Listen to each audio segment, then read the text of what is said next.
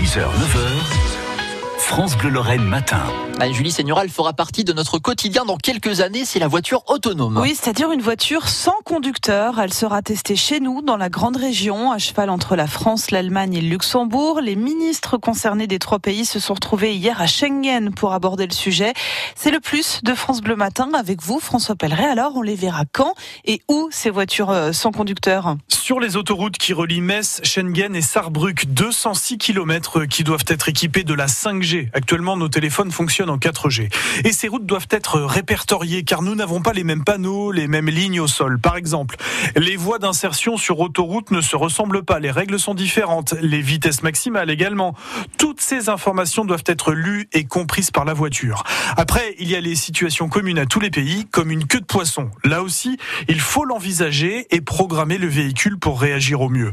D'ailleurs, qui est responsable en cas d'accident? La personne dans la voiture, sauf qu'elle ne tient pas le volant, le constructeur, le programmateur de l'algorithme.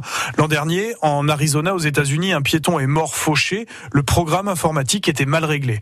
En France, il n'y a que des expériences et pour l'instant, la loi dit que c'est celui qui mène l'expérimentation qui est responsable.